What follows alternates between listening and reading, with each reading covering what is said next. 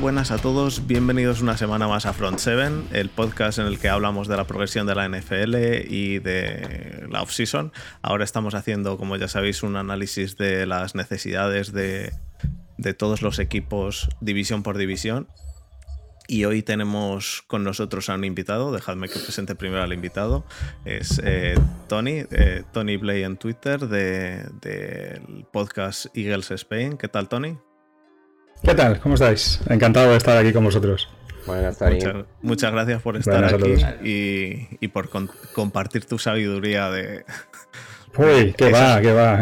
Esas, esas mentes que hay ahí en los Eagles que hacen cosas raras. Sí, sí, en, hacer cosas raras somos los números uno, ¿eh? En esto. Sí. Este año poco, pocos nos pueden discutir el trono este año. Y bueno, como siempre tenemos también eh, con nosotros a Adri. ¿Qué tal, Adri? Hola, buenas. Bien, bien, todo bien. Aquí con ganas de, rajar un poco de los Eagles. y tenemos a Desma con su camiseta de los Giants por, por provocar un, un poquito. Por provocar. de Odell Beckham. No se le puede pedir otra cosa a alguien de los Browns. Eh, ¿Qué tal, Desma? Ya hemos venido a jugar, ¿no? Sí, sí. Así que, bien, bien. Bueno, pues eh, dejadme que recuerde rápidamente las formas de contacto. En Twitter nos tenéis a mí en arroba Fernando Juzgado, a Adri en arroba Adriandiña, eh, Desma arroba de barra baja esma barra baja. Borja hoy no puede estar con nosotros que está currando y, y bueno, pero este fin de semana grabaremos un par de capítulos de la pizarra, eh, que es arroba sasobor en el bueno, eh, a Tony en arroba Tony Blay, como se puede ver en el, en el vídeo, si estáis viendo el vídeo de YouTube. Y el podcast, el, el, email, el Twitter del programa, perdón, es arroba from7pod, el email del programa from7podcast arroba gmail.com. Así que nada, eh, hoy vamos a hablar de... Eh, no, sé, no hay muchas noticias esta semana. Que, que Wilson, que Wilson se, se ha enzarzado un poco con, con Pete Carroll, pero bueno, vamos a hablar de alguna noticia a lo mejor, no sé si habrá mucho, y vamos a pasar al análisis de, de la NFC este. Así que bueno, vamos, vamos allá.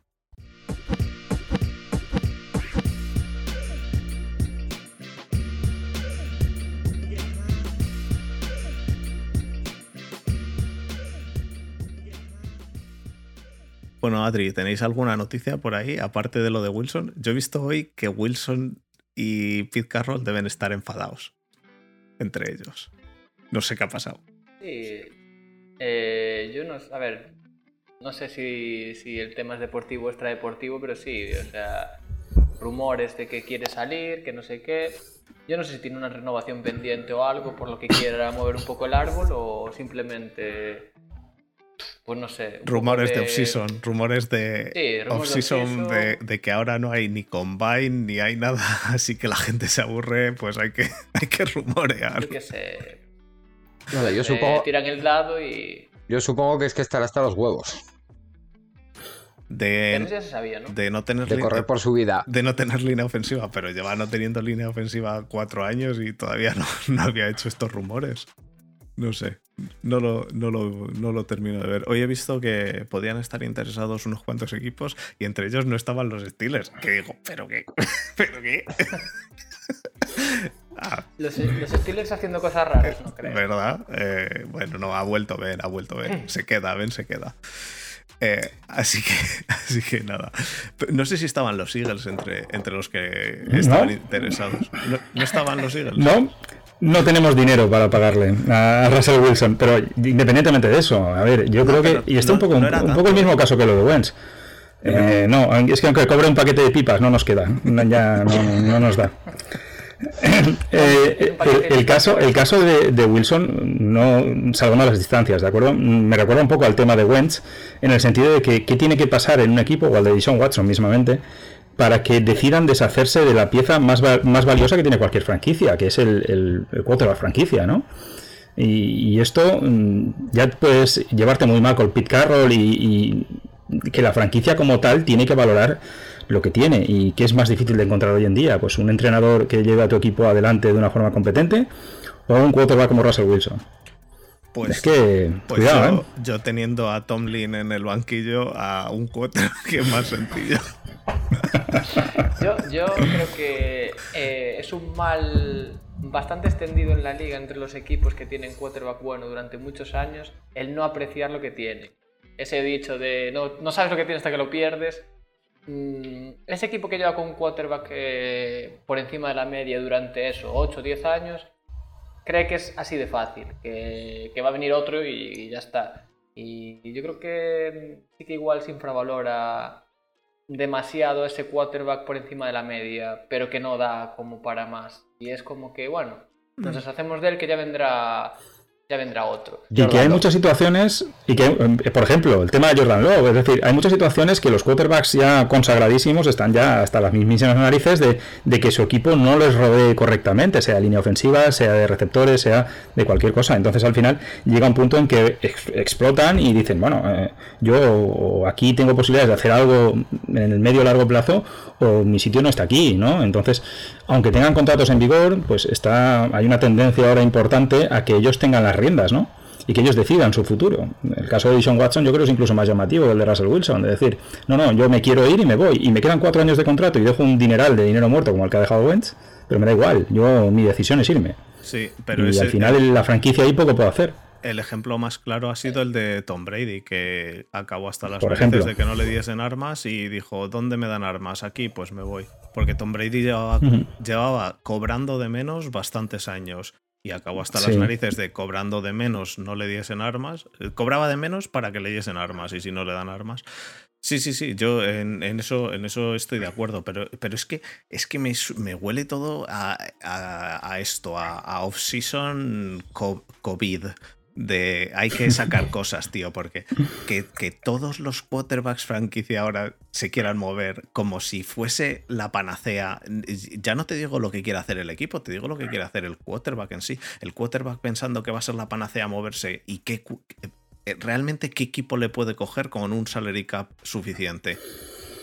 Pocos. Los- los Ahora Colts. mismo tres. Los Colts, los Jaguars, los Patriots. Son los tres únicos, únicos equipos que tienen capacidad de coger, de coger eh, esos contratos. ¿eh? Exacto, y entonces El- los Jaguars nos los quitamos porque van a coger a, a Trevor Lawrence y quedan los Colts y los Patriots Bueno, que con, con- Colts, en con- teoría- con suerte acabas en los Colts, porque como acabes en los Patriots, de ahí se ha, ido, se ha ido Tom Brady por ese mismo motivo, por no tener armas. Entonces es- te, te encuentras en la misma situación que estabas en Seattle. Quiero decir, no veo el motivo de que te quieras ir a mitad de contrato eh, de un equipo como Seattle que puede estar en- mejor o peor situación ahora mismo, pero que es perfectamente salvable mientras mantengas al quarterback. No sé, qui- quiero decir, ¿Qué, da- no- qué no daño creo- ha hecho Tom Brady a la liga?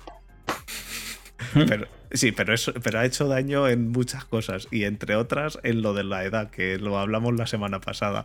Pero bueno, eh, el, el tema que yo veo es que no creo que el cambio de equipo de una franquicia a otra, de, de- quiero decir, de Seattle a Indianapolis, vaya a ser la panacea para, para, para este tío. Bueno, hemos tenido un pequeño, pequeño problema técnico y se nos ha ido. Eh, pero bueno, continuamos. Eh, lo que estaba diciendo, no sé, no sé hasta dónde me habéis oído. Lo que, lo que quería decir es eso: que, en mi opinión, cambiar de Seattle a Colts no, no, le, no te garantiza nada, no te, no te está dando realmente ninguna garantía de nada. Y eso, y menos a, a Patriots ahora mismo. Entonces, no sé, no lo termino de ver como una opción que sea eh, muy acertada por parte de Russell Wilson. Está hasta las narices, lo que quieras, pero ni, ni de broma el- la situación de Seattle es la situación de Texans, por ejemplo. Entiendo a Deshaun Watson muchísimo más que a, que Russell Wilson. Aunque, aunque Seattle esté yendo para abajo, sí, pero tiene sus armas, tiene. Y, y- y en Texans, básicamente, hicieron eh, las rebajas O'Brien, en la cual acabó pues a- acabó Deshaun Watson hasta las narices de que, de que básicamente echaron a todos. Hombre, yo creo que eh, entre Seattle y Colts hay una diferencia grande, sobre todo en tendencia de equipo. Al final Seattle a mí me da la impresión de que se va cayendo poco a poco. Se No niegan sé. a reconstruir porque tienen a Russell Wilson y los Colts es todo gente joven y está yendo hacia arriba. Sería un cambio bastante grande. Pero los Colts con Wentz ahora. No, los Colts no van a fichar a Russell Wilson, hombre, ni de casualidad. Claro. Claro, pero. Tienen espacio salarial para, recos- para construir alrededor de Wentz. Pero es pero- eso. Claro, ¿y a por eso digo. Pero ¿y a dónde vas? Si es que no tienes. Mm, pues eso, No mm. tienes más opciones. Es que El tema la, es que la otra cuestión es quién puede este fichar a esos quarterbacks. Claro, ya, claro. pero eh, esto ¿Quién- lo estuvimos comentando esta semana en, en Eagles Spain. Claro, eh, eh, fijaos que eh, la opción de Colts no es mm, prácticamente nada, nada arriesgada. Ellos lo único que se juegan es la primera del año que viene, porque si Wentz no funciona, el año que viene lo cortan sin penalización ninguna. Es decir, que tú este año le tienes que pagar 28 millones de dólares, que es su salario, más el bonus que le tendrás que pagar de 10 millones adicionales, son 38 millones, que no es poco para un quarterback. Pero si no te funciona, son 38 millones y la primera, lo que te has jugado por tratar de eh, volver a Wentz, al Wentz no te digo el del 17, pero sí a lo mejor el del 18 o el 19. Que eso a Reich le vale para el tipo de equipo que está montando. Sí, sí. ¿De acuerdo? Entonces, Sí, sí, nosotros- yo creo que la, jugada de Colts es espectacular, y más con el cap que les queda todavía, claro.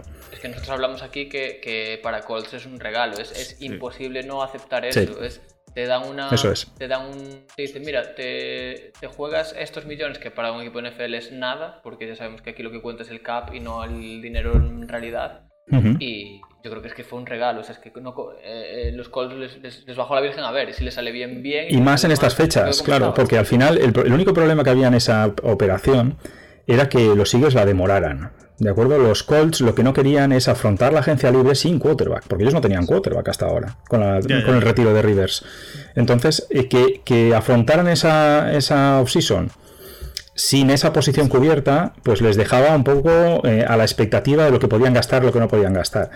En cambio ahora, pues ya empiezan la agencia libre con quarterback y con todavía bastante salario disponible, ¿vale? Entonces, yo creo que los Colts es uno de los grandes animadores que vamos a tener en la agencia libre, porque se van a mover y se van a mover bastante. Y este año pensad que es una agencia libre muy especial por el límite de cap que va a haber, más reducido que años, que años anteriores, y que muchos jugadores que son agentes libres no van a conseguir su gran contrato que esperarían cuando salen a la agencia libre, porque los equipos no van a tener dinero. Entonces, muchos o van a renovar por eh, cifras de cap cortas y contratos cortos para volver otra vez a intentarlo cuando el cap esté más arriba, y, o vamos a ver muchos movimientos eh, inesperados, ¿verdad? Eh, cortoplacistas. Entonces, eh, Sí, los equipos que tienen ese cap se pueden aprovechar. Co- contratos de un año garantizado, un segundo opcional. Eso es. Yo veo muchos Yo creo O jugadores contratos de, van- de cap, de cap muy bajo el primer año y, y de repente que peguen un pelotazo el segundo o el tercero, si es el equipo al que ellos quieren, quieren aspirar, ¿no? Es que yo veo muchos, yo veo algún jugador eh, jugándosela a decir, mira, este año que no voy a firmar mi contrato, me voy a un equipo más contender, firmo por menos dinero, me la juego este año a ver si gano el anillo y para el año que viene ya firmar el contratazo donde, donde puedo atracar. Totalmente. Y por eso todos estos movimientos de quarterbacks que están habiendo, o los rumores de quarterbacks, no tienen demasiado sentido por la situación económica de la liga ahora mismo. Es decir, que si Además Wilson está cobrando 35 millones por año, mm, ¿quién se los paga? Efectivamente. Es que es complicado, ¿eh? Sí. Bueno, Vamos, en resumen, vamos a eh, ver. humo. Sí, yo creo que también va a ser humo. Veremos a ver dónde acaba este JJ Bad, que ya ha dicho, ya han dicho que podía estar cobrando 18 millones. A Que, ver, a- quién, yo he leído que pide 15 por un año. A ver quién le paga. Yo he leído que pide 15 y que ya había ofertas de hasta 18. A ver quién le está pagando 18 millones. Si es que yo no sé de dónde sacan el dinero. Yo creo que están jugando. a- van a jugar, van a haber un montón de reestructuraciones, como habéis dicho, pero incluso de jugadores propios. Vamos, yo, yo tengo claro que cuando han dicho que, que Ben va a volver a jugar en los Steelers, ven claramente este año el, el cap hit va a ser bajísimo y nos lo vamos a comer en el año que viene, el siguiente y el de después. Vamos a hacer un, un, eh, un Drew Brees en toda regla. El mi- la, la misma que de- la de Drew Brees, pero jugando este año. Pero bueno, Pero va a haber muchas reestructuraciones, Fer, por una sencilla razón. Es decir, tú te vas a quedar al jugador que está cobrando 15 millones este año y que a tu cap esto no le viene bien, ¿de acuerdo? Y te sientas y le dices, mira, tenemos dos opciones. O reestructuras o te corto. Y vas a la agencia libre donde no vas a conseguir ese contrato. No vas a cobrar. Con lo cual lo tienes, lo, ti- lo tienes clarísimo, lo tienes clarísimo la opción, ¿no? O sea, que Y este la- año esa opción va a ser clarísima. La duda es- va a ver que, diga, que dirá, córtame que, que yo lo valgo, que yo soy aquí el mejor Sí, de no pero- sé qué, pues- que pagarán. Y luego volverá con entre las piernas y acabarán en los Jaguars. Des Bryant. Se llama ese. Hmm. Mira, Pero- nosotros, por ejemplo, con Vernon, con Vernon, hemos hecho algo que a Vernon le quedaban 15 millones de cobrar el año que viene. Eh, el equipo le ha dicho que no se los puede pagar. Él ha dicho que quería seguir. Le hemos cortado. Y le hemos firmado por 11 garantizados. en cosa de 3 minutos. Los 15 no eran garantizados. Braunadas, braunadas, cosas que hacen los Browns que no se da cuenta nadie porque como lo hacen en los Browns y nadie mira a los Browns, pues... Por cierto, ahora, Queda- hoy he, quedan oído- ocultas. he- he leído un rumor. Bueno, de hecho ha sido Latimore el que lo ha, ha tuiteado. eh, que estaba hablando con gente de Cleveland. Y todos sabemos cómo está el tema del salary cap en, en los Saints. Ya, bueno, en los Saints está mal, pero está mal en todos, en verdad. En prácticamente todos. No, los bueno, equipos o sea, los Saints. Pero los Saints, eh, los Saints están muy Lo- mal. Ya, ya, ya. lo, lo de los Saints es preocupante. lo de los Saints es preocupante, pero. ¿Camara al final qué? No, Camara No, supongo Ca- que sacará Cámara está renovado el año pasado. Está renovado el año pasado, Cámara. eh, este No. Sí, no, pero digo, digo si lo tradearán o algo. Mira, eh, de paso meto un poco la cuña con vuestro permiso. Eh, hay, eh, esta Adelante. semana en, en Eagles Spain hemos hecho eh, el programa clásico de, de Salary Cap, ¿vale? Que cogemos nuestra situación, que es no tan preocupante como la de Saints, pero por el estilo. Y hemos hecho pues un juego de cogernos Spotrack y empezar a ver eh, con qué cortes de estructuración tal arreglaríamos un poco la situación, ¿no? Yo comenté que nuestra situación era jodida, pero que si querías el nivel hardcore tenías que irte a los Saints a ver qué hacías. Porque es que son 75 millones por encima del cap y, y tras el retiro de. O sea, Los Saints es eh, el, el juego en modo difícil. Es muy difícil, Este año, efectivamente. pero muy O sea que difícil. si, si queréis entreteneros un rato, meteros en Spotrack y a ver lo que haríais. ¿eh? Porque está guay. Esa aplicación que tiene Spotrack de, de jugar a ser General Manager está muy bien. Le, echaremos, le podemos echar un ojo un día a, a ver, a ver qué nos sale con los Saints. Pues echas a, Tradeas a a, todos. Camara y a Michael Thomas y a tomar, Y a por, tomar por el culo. Y a, y pillar picks de draft y venga, to- eh, en tres años. El problema está Hola. en que muchas veces creemos que cortando jugadores solucionas, es decir, corta a Michael Thomas, sí, sí, sí, y muchas veces lo empeoras. Es el dinero muerto, pero, es un ejemplo, ¿eh? no sé, no, no sé la Ya, situación ya, ya. de Michael Thomas, pero ya no por el No, dinero tampoco, muerto, sino porque hay muchos que además del dinero muerto no te provoca un ahorro de cap.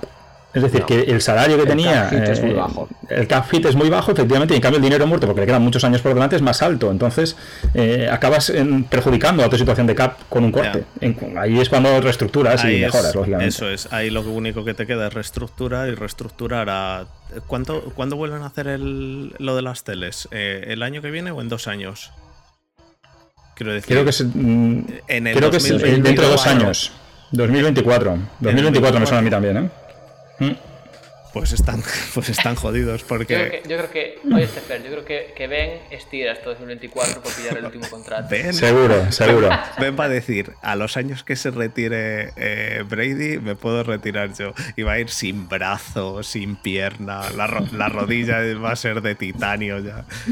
Bueno, bueno chicos, pues eh, ¿alguna noticia más eh, que tengáis así de los últimos días? Nada, bueno, nada. de las últimas Realmente- media hora, porque vamos a, ser- a sacar el podcast el domingo para que no quede muy. para que no esté muy, muy atrasado. Eh, pues nada, pasamos entonces directamente a hablar de, de las necesidades de la NFC este, ¿no? Si os parece bien, eh, empezamos por todos los equipos menos los Eagles. Los Eagles los últimos, porque nos, porque eh, nos conocemos y nos ponemos con los Eagles y luego nos quedan tres minutos para el resto. Entonces empezamos con los otros, así le damos un poquito más y luego ya si quieres nos tiramos con los Eagles hasta, hasta acabar. Em, Sin problemas. Así que, así que yo, yo empezaría por los, por los eh, Washington Football Team. Pero es que to- todavía no me hago, tío. eh. Que lo quiere comprar 10 veces, ¿no? Dicen. Va a continuar un año más con ese nombre, sí. Hasta 2022 dice que no elegirán el nombre. Ya, eh, Pero que lo quiere Jeff Bezos. Sí, lo quiere comprar Bezos. así que a ¿Ah, lo sí? mejor se acaba llamando Washington Amazon. Amazon Team. Washington Amazon. Washington Bueno, los, los, Team. los paquetes de Amazon. Los paquetes de Washington tenía que llamarse. Los paquetes de Washington está guay. Los. Washington Packers, tío. Los Washington Packets. ¿eh? Buena idea. Que tienes la entrega, la entrega rápida si quieres, pero tienes Sí, que sí, pagar. sí. Bueno, Bueno, Bueno, Snyder sí que es verdad que ha sido, ha sido un propietario muy polémico y, y, no le vendría mal a Washington un cambio de aires. Lo que pasa es que por muy, muy polémico ha sido por lo del racismo y todo eso, y al final se ha bajado de la burra. y, por la forma de llevar el equipo. ¿eh? Entre él y Jerry Jones hacían en la división, vamos, eh, lo que querían, ¿no? Las risas. Y sí, fundamentalmente las risas. Pero no sé, yo creo que a Washington le vendría bien, además de un cambio de nombre, un cambio en la gerencia, no estaría mal, ¿eh? Para ellos. Bueno, este año con el head coach, yo creo que han medio acertado con Ron Rivera Sí, absolutamente de acuerdo. de hecho, si, el equipo adelante con él. Hmm. El equipo probablemente a nivel de talento era el peor de la división y, Rivera ha sacado petróleo. ¿eh? Sí que tenían una línea defensiva sobre todo potente, pero ahí a Rivera hay que darle su, mérito. ¿eh? Y el quarterback nuevo que tuvieron, que, lo, han cogido, lo, han cogido los Steelers, tío. Heineke, Heineke. un pepino, es, es, oro, es oro. Es, es un quarterback que Alex Smith, el cual dijo de Pat Mahomes que parecía que tenía mucho talento, dice que tiene mucho talento también. Como al final salga un Pat Mahomes. ¿Pero quién? ¿Haskins? sí. Ah. Haskins. Pero bueno, Haskins yo creo que no. Yo creo que Haskins no está fuera, fuera del equipo precisamente por no tener talento, que mm, lo tiene limitado. que, también. Pero creo que es un tío que se saltó el protocolo COVID para ser un club de striptease. Eh, pero yo creo que eso, yo creo que eso al final es la punta del iceberg. Eh, o sea, yo creo que si, si creyeran en Haskins le perdonaban eso. Vamos, y todo, vamos, vamos. Pues la excusita para. Pero, pero si. Para echarlo. Pero si no sería la primera que perdonan liadas pardas. Eh, no, no, no. Pero sí. ¿Qué, qué cojones? Si Antonio Brown salió corriendo detrás de uno al que atropelló a pegarle y, está jugando e hizo touchdown en la Super Bowl. ¿Qué, cojones? no, no. Yo creo, yo creo, como dice Adri, que eso es la punta del iceberg. Pero bueno, eh, realmente, bueno, Heineke eh, realmente para lo que jugó, lo poco que jugó, eh, lo hizo. Hizo un partido más que decente. Bastante decente, sí. A ver, el, chaval sabía que era la, que era la oportunidad de su vida. Era rollo. Si, me hago un buen partido, con un buen partido me gano un contrato de NFL. Pero, pero tú crees realmente, ¿tú crees que realmente no están buscando ahora quarterback? Eh, yo no sé a Alex Smith lo que le queda. Lo que le queda en general, eh, como, como concepto. Exacto. un, mal golpe, efectivamente. Eh, pero aún con un mal golpe, con quedándole un mal golpe, este año ha jugado. Este año ha jugado bien y parece que quiere volver. Ha jugado. Ha jugado. El ataque de Washington ha dado auténtica pena, ¿eh? Quiero decirte, excepto ese partido de Heineken en playoff, eh, el resto, durante la temporada, el ataque de Washington era mm, tirando a horrible. Antonio Gibson como única luz, eh, con algo de talento y tal pero el resto del ataque era muy, muy ramplón. Diría que no, sé, no tengo las estadísticas delante, pero seguro del 30 para abajo de la NFL y del 30 para abajo me queda el 31 el 32. Y no le veo a Washington ahora mismo eh, con intención de buscar un quarterback ni en agencia libre ni, ni, en el draft posiblemente. A lo mejor sí algo para ver, pero yo creo que van a tirar con Alex Smith y con Heineke, ¿eh? Es que, es que en el draft, es que en el draft están altos. O sea, eh, o sea claro. es el problema de ganar la división. Siendo, Efectivamente. un equipo tan malo. ¿Qué, qué pick tiene? Eso 18, 19 o algo así, ¿no?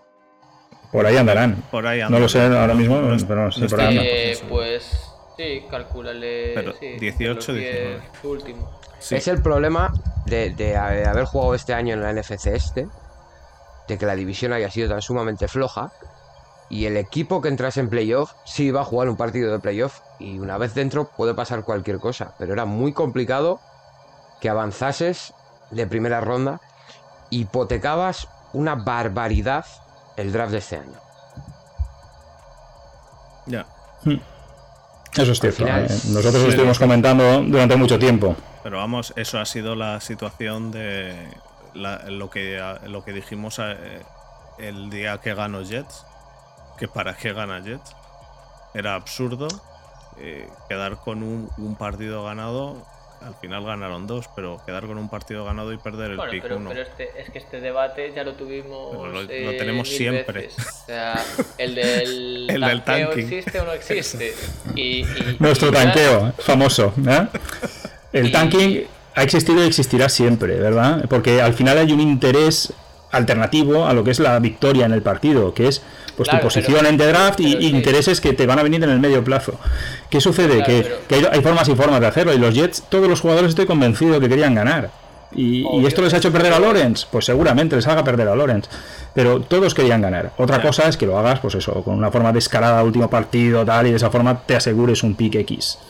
Bueno, Es que claro, es que es lo que te digo yo, que, que la- el, el- el tanqueo de, de oficina existe, vamos. eh, Totalmente, si toda la vida. mi equipo lo peor posible, lo hago. Pero, pero ese jugador, ¿qué, qué jugador se va a dejar ganar? No, no, sí. ¿Qué, qué entrenador va...? Bueno, el entrenador sí que puede medio decir, bueno, si la franquicia le presiona y le dice, mira, no pongas a este, este y este, vale.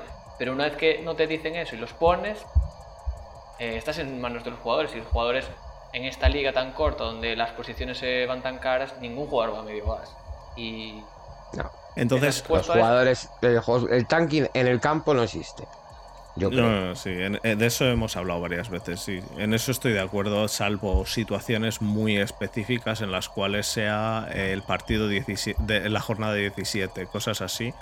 Creo que sí que puede darse que, que, el jugad- que los jugadores digan, bueno, ya tira si, eh, si, si hemos llegado aquí como hemos llegado y nos pueden dar un pick más alto. Pero salvo ese, en, en la jornada 10, que todavía te quedan unas cuantas por delante, no creo tampoco yo. Pero bueno. Al final los jugadores tienen contratos, eh, muchos jugadores tienen contratos por objetivos, Exacto, que si sí. hago un sack más, Hmm. que si hago 100 yardas más, ya cobro no sé qué. Bueno, Sí. Ya Bueno, sabemos cómo va. entonces Bueno. los, los Washington Football Team, eh, Yo creo que han tenido mala suerte. pero quarterback, necesidad como tal de quarterback, pues yo creo, para mí Que queda, sí. depende de lo que vaya a hacer Alex Smith. Pero en mi opinión, Alex Smith es eso. Está a un golpe en, un- en la pata mala de irse al carajo. Y mm, A darse con el, a darse con la, con, el- con la cama al levantarse y tener que retirarse. Yo creo que está. el, dedo, el dedo meñique en la, en la, en la Sí, pata sí, de la sí, cama. En la pata de la cama, algo así. Yo Y- creo que, que Washington es un equipo que quitando línea, línea defensiva, que, que, que tiene a Chase Young. Tiene a Chase Young Y y con tal. Chase Yo Young creo- en verdad es tiene- suficiente. y tienen bastante profundidad, yo creo que necesitan prácticamente de todo. Mm. Una línea ofensiva que se les ha caído a cachos este año. Eh, La línea back, ofensiva sin duda necesitan. El, el quarterback yo creo que también sin duda necesitan. El running back yo no creo que Gibson esté para tirarlo. Yo creo pueden intentarlo. Sims. Sí, pero luego receptores. eh, Sims y. McLaurin. Es que sí. Sí, sí, sí. Yo creo que eligen el 19 los Redskins, ¿de acuerdo? El Entonces, 19, a lo mejor vamos, depende no de si Mac- del carajo. Bueno, Mac, Mac Jones hay que ver dónde cae, ¿vale? Porque sí que es un quarterback que se estaba rumoreando que podía ir en la parte final de primera ronda, pero es que ya sabemos lo que sucede, ¿no? Con el fervor de los quarterbacks en el draft y, y que es posible que caiga y si cae los Redskins lo pueden valorar, ¿eh? Y no creo que fuera un error. eh, porque Heineke es, no es eso, un partido, bien, vale, pero y en adelante, ¿qué esperas de él? ¿no? Y Alex Smith sí que sabemos todos que tienen los, lo- lo- los días contados, ¿no? Entonces, que invirtieran ahí ese pick en Mac Jones no sería una mala elección para ellos. Yo, Estando de acuerdo con lo que decís, ¿eh? que tienen, vamos, múltiples necesidades. Cualquiera, si se les han ido los cuotas principales y, y eligen línea ofensivo o eligen eh, secundaria, no está mal elegido. yo, creo yo- que, que es un pick claro de Best Player Available. Lo mejor Hmm. que te llegue, cogerlo y ya está. Sí. El, el tema de, de los, de los Washington, eh, para mí es ese. En el, en el puesto de quarterback, eh, los partidos estos de one match, eh, que de repente Heineken, que, que no ha jugado en su vida, jamás, salga y haga un buen partido, pues es que ha hecho un buen partido, han hecho un buen partido jugadores que daban auténtica lástima una vez les han visto jugar una vez, porque el siguiente partido ya no te pilla la forma de juego que tiene ese quarterback, que, es, es, lo, que, lo, que nos, lo que le pasó a los Steelers el año pasado, que, que, jugaron cinco quarterbacks diferentes. Pues sí, cada vez que jugaba uno nuevo, hostia, este partido lo ha hecho bien, pero el siguiente ya era un una castaña. Entonces, no, yo, yo estoy de acuerdo. Heineke yo no me fiaría de primeras, pero, pero, pero yo creo que tienen otras necesidades más que un quarterback ahora mismo. Si Alex Smith lo intenta y Heineke le tienes de segundo por si acaso y tal, yo creo que tienen otras necesidades salvo la línea defensiva. La línea defensiva creo que tienen eh, que con Chase Young, mientras esté sano, la tienes relativamente bien cubierta y te tienes que ir al, resto de, posiciones. Quiero decir, la línea defensiva eh, eh, obviamente es lo que decimos siempre, no puedes tener a todo estrellas, salvo que seas los, los Tampa Bay Buccaneers, no puedes tener a todo estrellas. Entonces, mientras tengas a un Chase Young, no necesitas tener el resto de la línea eh, a Aaron Donald y es, innecesario. Yo creo que el, el Washington no creo que se plantee eh, ganar a corto plazo. No. yo creo que saben lo que hay, saben que lo de este año pues fue algo que sucedió y ya está, entraron en playoff, bueno, entró en playoff, pero yo creo que saben de sobra que tienen demasiado que reconstruir como para volverse locos ahora y pretender coger un quarterback o lo que sea. Es que en cuanto... Saben que este año no, no es el momento de coger un quarterback porque no tienen buena posición de draft ni agencia libre y van pueden volverse locos. Bueno, pues empiezas a reconstruir tu equipo desde otras posiciones que por suerte para ellos necesitan de todo. O sea, coger talento, todo el que puedas y en base un poco a eso, equipo ir, ir, poco a poco y a ver si el año que viene pues tienes estás en mejor disposición para afrontar la agencia libre o una mejor posición de draft o lo que sea y ya sí que sabiendo ya qué pasa con Alex Smith un año después, sabiendo ya qué pasa con Heineken un año después, ya sí que puedes decir, vale, sí, estos no me valen, voy a por uno o no. Estoy de acuerdo. que ahora... Yo de todas formas, el problema que le veo a Washington es que eh, seguramente sea el equipo que menos calidad tiene de la división. y la ha ganado. Por norma general, Washington este año tenía que haber elegido en top 5 a ver si lleva un quarterback y haber empezado a construir desde ahí. El problema es, que, como ha estado la división este año, eh, eh, eso al final se ha balanceado un año más. Ya. Sí, pero, pero no, siempre es domingo, ¿eh? Claro, porque este, ni los Giants van a tener las lesiones que han tenido este año, ni los Eagles tampoco, aunque los Eagles ahora luego hablaremos, ni sobre todo se les va a lesionar Prescott a los Cowboys otra vez. Yo creo que al final este han sido una serie de circunstancias que han llevado a que todos tuvieran ese récord tan, tan malo que al final ha hecho que los Redskins estuvieran ahí, pero por pues yo siempre lo he dicho, porque es un equipo bien entrenado. Es decir, el, tema de Rivera ha sido determinante ahí, porque ni los Eagles este año han estado bien entrenados, los Cowboys eh, con McCarthy, pues, eh, que os voy a contar, ¿de acuerdo? Y los Giants, yo para mí sí han estado bien, sí han estado bien, pero les ha faltado ese puntito de calidad que también les, eh, les faltaba, ¿de acuerdo? Entonces, porque con Daniel Jones solo no podía tirar del carro para, para sacar eso adelante, ¿no? Porque además la defensa de Giants también era sospechosa. Entonces, bueno. Que, que las, las lesiones en Eagles, Giants y Cowboys benefician a Eagles, Giants y Cowboys y perjudican a Washington. o sea, vale, yo pierdo un año porque obviamente se me lesionaron, este año no aspiro a nada, pero sigo teniendo una plantilla relativamente decente y elijo bien el draft. Vale, perdí un año, pero es que Washington con esto pierde un año de reconstrucción, está un año más, más lejos de tener un buen equipo. O sea. Bueno, chicos, vamos a pasar al siguiente, que si no, si no, no acabamos. Vamos a pasar a los Cowboys. Los Cowboys, eh, grandes amigos de, los, de los Eagles. Vamos, les tenemos un amor espectacular. Yo, mira, Washington y Nueva York, dentro de lo que cabe, no me caben mal, pero los Cowboys a cuchillo. Eso es lo que nos pasa a Fer y a mí con los, con los Ravens. Eso es. Luego, luego y, tenemos grandes amigos Cowboys, ¿eh? no tiene nada que ver una cosa con la otra, pero el equipo siempre que pueda, siempre que pueda perder, mucho mejor, desde luego.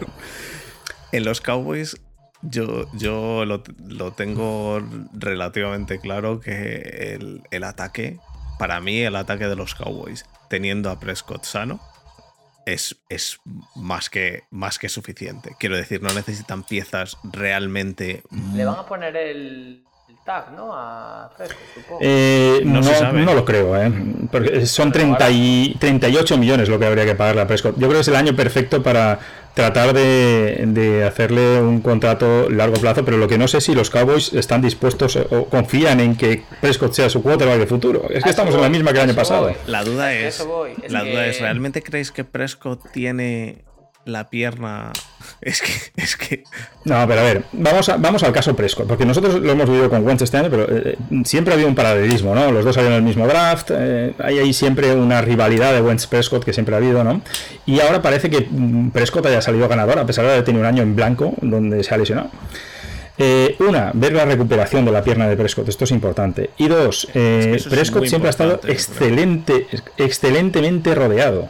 Es decir, que no todos los quarterbacks ni de esta división ni de la liga han tenido la línea ofensiva que ha tenido Prescott delante, a Zeke Elliott detrás y el grupo de receptores que tiene Prescott. Es decir, Prescott ha lucido, lógicamente también porque eh, siempre ha estado muy bien rodeado. Entonces es comprensible que los Cowboys tengan serias dudas de si es por la calidad de Prescott o es por el, por, por el ambiente del equipo Es que- en ese es que sentido. Yo creo que, yo creo que las, la- los números de Prescott son eh, los más hinchados de la liga. Hombre, pero- Seguramente. O sea, pero pa- para mí sin duda. eh, Pero. es, es un quarterback que tú le ves el partido y dices tú, bueno, jugó, jugó. Y miras los números y dices tú, pero ¿de dónde salió? Pero es sea, que- es ¿Dónde que- salieron las 500 yardas que hizo de pase? ¿Dónde salió tal? Pero y eso al es- final es- te queda esa duda de...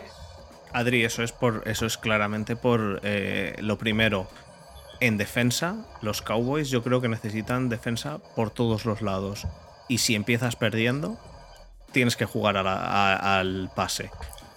No, No, sí. este, este año los Cowboys el draft lo van a destinar íntegramente a, a la defensa A- a la prácticamente, pero. Pero es que eh, esto que usted estaba comentando ya antes eh, se vio definido hace, no sé si fue el año pasado, que fue el anterior, que se lesionó a Tyron Smith, se lesionó a Zeke Elliott y se lesionó el center que se retiró, que no recuerdo ahora mismo el nombre. Frederick. Frederick, perfecto, ¿vale? Y, y los Cowboys daban absoluta pena, pero no anotaban mm, en ningún partido. Y Prescott no era ese quarterback que dice, no, me echo el equipo a la espalda y yo esto lo saco adelante. ¿De acuerdo? Entonces, no sé si los Cowboys están bus- buscando eso. Y bajo mi punto de vista es que hasta no lo necesitan. Porque si focalizaran menos su juego en que Prescott eh, tenga esos números estelares que estábamos comentando y corrieran más con Elliott, el, Elliott el año pasado solo hizo un partido de más de 100 yardas. ¿vale? Siendo que Elliott. Entonces, eh, yo creo que los Cowboys están errando en su forma de, eh, de plantear ese ataque y precisamente viene por lo que estabais diciendo, y es que la defensa no les aguanta y tienen que ir al aire, sí o sí, tienen que empezar a pasar.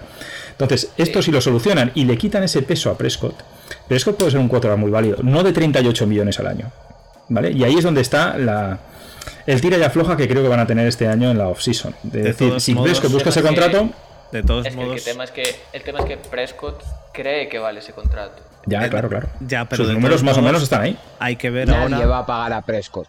Eso, hay dos cosas aquí. Ya. A Prescott la lesión le ha, le ha destrozado porque ahora mismo eh, los que tienen la, la, la mano ganadora son, son, eh, son los Cowboys. Porque que otro equipo se la juegue ahora con Prescott y todo el mundo, y todo el mundo, y Prescott lo sabe, todo el mundo sabe en la, en la liga que los números de Prescott están hinchados. Por lo tanto, que otro equipo se la juegue ahora con la pierna de Prescott lo veo bastante complicado. Y que se la juegue a 38 millones lo veo casi imposible. Pero ni a 38 ni a 30. Al final Ni- esto es muy sencillo. Es ¿por qué no le paga Dallas?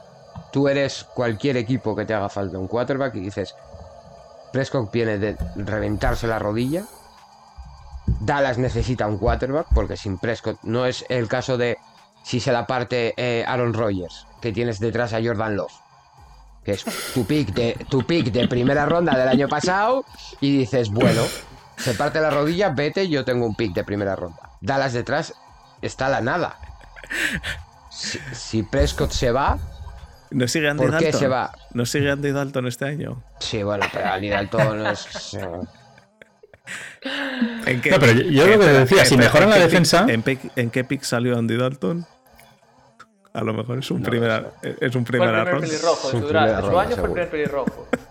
Así que también Pero- tienen un primera ronda. Y Yo de todas formas, yo de todas formas, a ver, supongo que focalizarán el draft en la defensa, pero les hace falta línea ofensiva. Para mí lo más que les hace falta es la defensa. Vamos, sin, sin No, no, está todo, todo ahí. Está, yo estoy absolutamente de acuerdo, Fer. Porque al final eh, ellos sí que pueden, eh, no te digo prescindir de Prescott para que juegue Andy Dalton, ¿vale? Pero si la defensa funcionara, podría jugar Andy Dalton o podríamos jugar nosotros. ¿Vale? Porque es que al final ese ataque, eh, con que tú tengas un quarterback no, estel- no estelar, sino un quarterback que gestiona el juego bien, es que lo tiene todo para machacarte por, muchas, por múltiples vías. Y no lo hacen porque no tienen acceso a jugar corriendo porque van siempre muy por detrás en el marcador o porque les meten 45 puntos por partido. cuatro Entonces, esto lo tienen que mejorar, eso está claro. Cuatro nombres. Tienen a Siki Elliott en el eh, corriendo.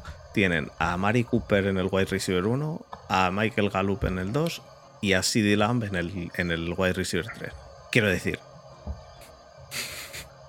lo que ha dicho Tony, es, es prácticamente imposible no hacer los números que estaba haciendo. De todas formas, conociendo a Dallas, conociendo a Dallas, son capaces de que les llegue Kyle Pitts y cogerlo. Bueno, sí, sí, conociendo a Dallas es posible. Siendo Dallas, bueno, este año, solo hay que ver este año cómo os quitaron así la la cara. No me lo recuerdes, no me lo recuerdes no que les fue falta- doloroso. No Para les nada. hacía falta para nada. No, pero ya nada. los Eagles tampoco que tienen Arcega, tío. Ah, claro, claro. ay, ay, ay. Bueno, chicos, vamos a pasar, vamos a pasar a Giants, porque yo creo que eso, de los Cowboys a lo mejor hacen alguna cowboysada, pero en general defensa, básicamente. Es su. su- Sí, no, sobre todo cornerbacks. ¿eh? Necesitan cornerbacks como el comer, porque es que. secundaria en general. Secundaria, secundaria en general, tienen que pillar secundaria. es. Su pick, su pick de primera ronda elegían en el eh, en el 10. Va a ser un, quarter, un cornerback. Y pues bueno, Farley Sí, o, vaya, o Parsons. tiene- Les va- Farley o Parsons. Parsons, yo creo. Tienen todavía. Se les, Parsons les llega. se les va, ¿Se les va Banderers? No. No, ¿verdad? Pues entonces, dentro de lo que cabe, el. Hombre, los linebackers los tienen bien cubiertos con Jalen Smith y Jalen con Smith y Banderes. Banderers Pero, está bien, sí, sí, sí. No, no, eh, pero es que de ahí sería- para atrás es que les quema cualquier equipo. Claro, de- necesitan línea y, y secundaria, sí, sí, sí. Vale. Pues eso. Pues Osarte y no. Osarte y no. O Farley, yo creo que les caen ahí, seguro. Habrá que, habrá que ver. Lo, lo- lo bonito del draft es que, por, por mucho que. Es que al final, luego, un cambio, un cambio. No, un no, cambio claro. de puedes hacer cábalas. Un cambio de los Patriots, de claramente los Patriots van a coger este y cogen a un long snapper en primera ronda. eh, te, te- te Suben a revienta. coger un long snapper. Suben. Suben eso. Te revienta todo el draft. Eh, pues nada, pasamos a los Giants. Los Giants, yo, yo en los Giants veo algo relativamente balanceado dentro de lo que cabe. Sí, son igual de malos los dos lados del balón. No, es que no los veo tan malos, tío. Yo es que no los veo tan malos. Bueno, en, en defensa, en defensa los veo pe- peor que en ataque, pero yo, yo a Ingram no le veo na- nada malo, tío. Yo no. Yo es que con Ingram tengo un problema que es que creo que no tiene manos, tiene ladrillos.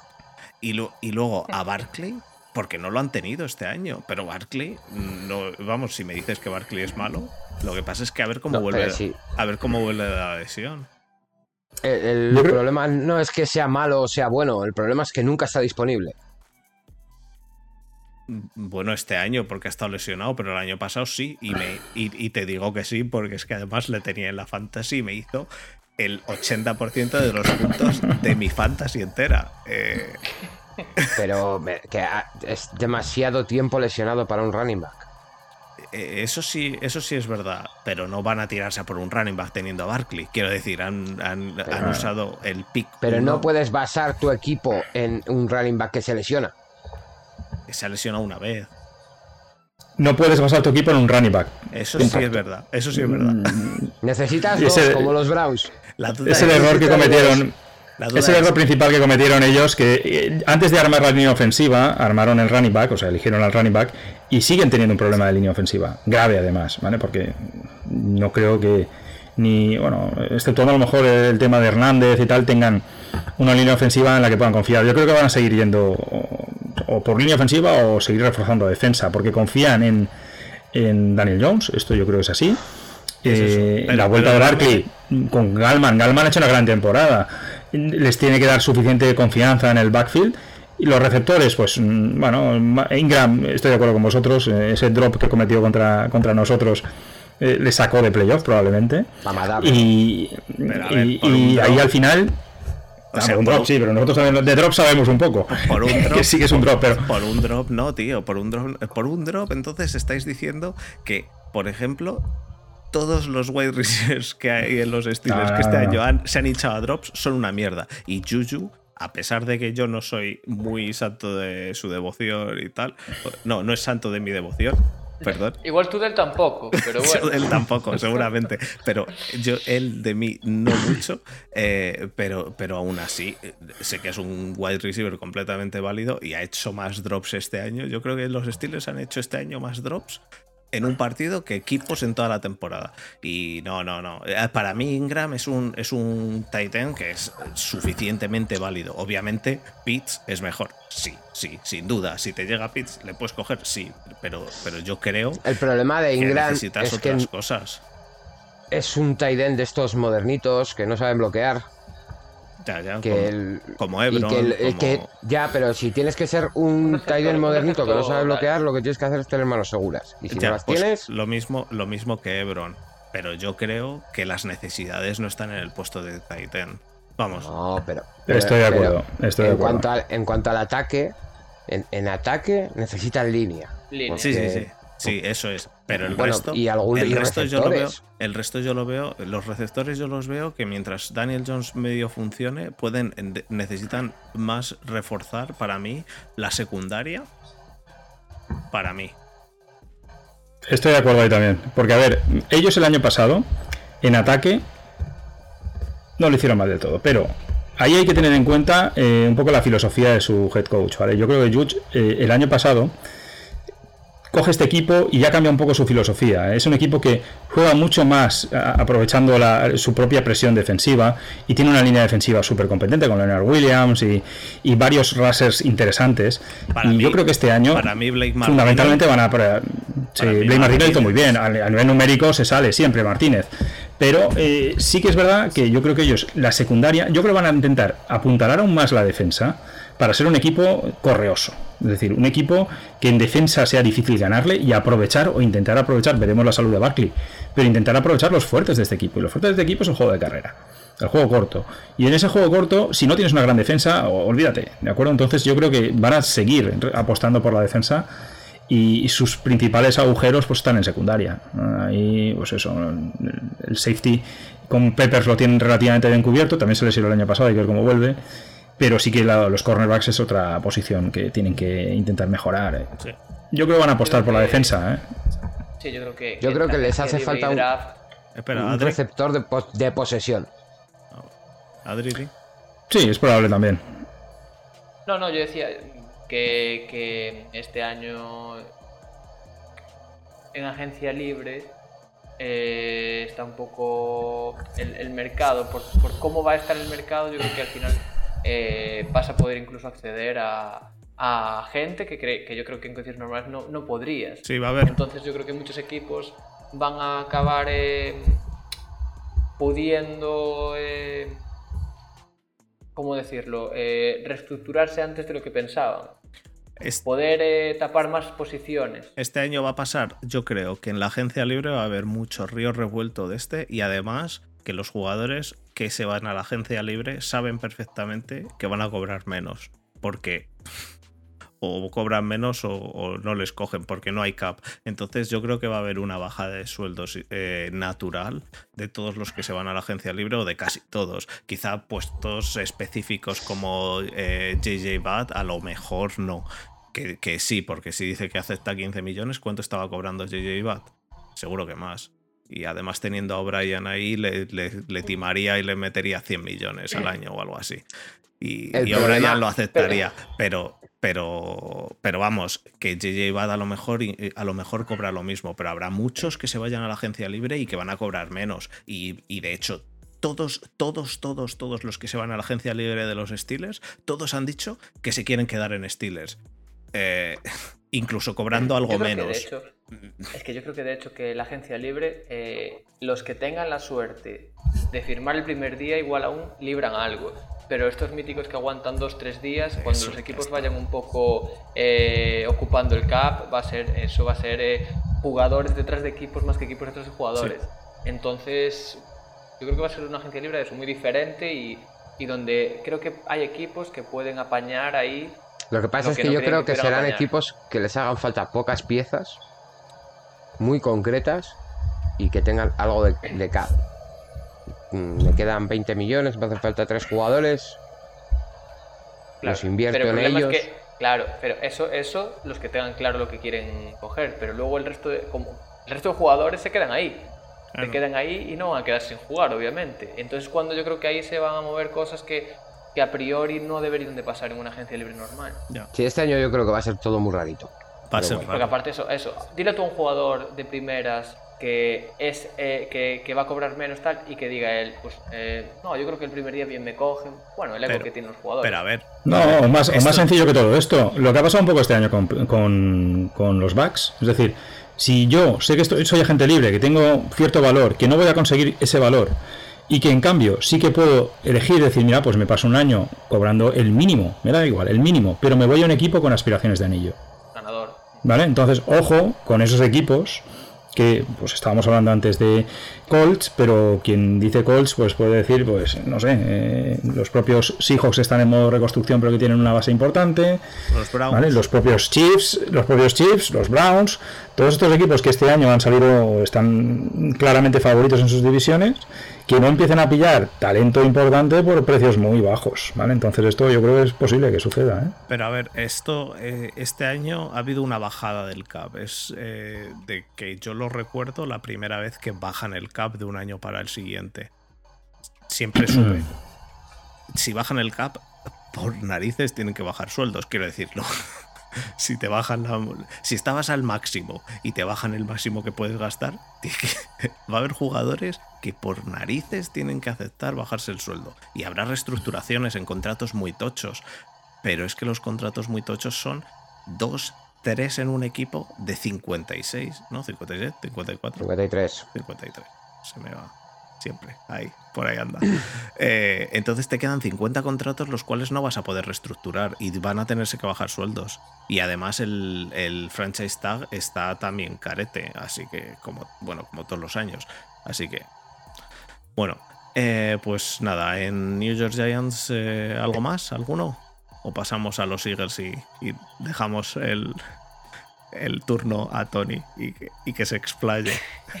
Yo creo que los Eagles, ante todo, ante todo, que a mí no me engañe, que necesitar no necesitan quarterback porque tienen a Hearts. Así que. empezamos por ahí si queréis, ¿eh?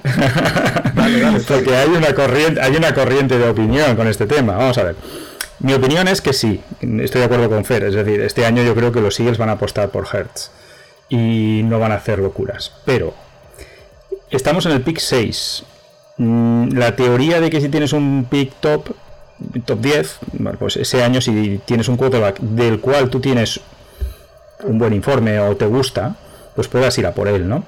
Eh, y estamos ante lo que hay que ver qué hacen los Eagles. Si mm, decir, mira, la segunda ronda del año pasado fue un error, desechamos ya la opción Hertz y vamos a por el quarterback que queremos. Recordad que tenemos un nuevo entrenador. Esto es muy habitual en la NFL, nuevo entrenador, nuevo quarterback.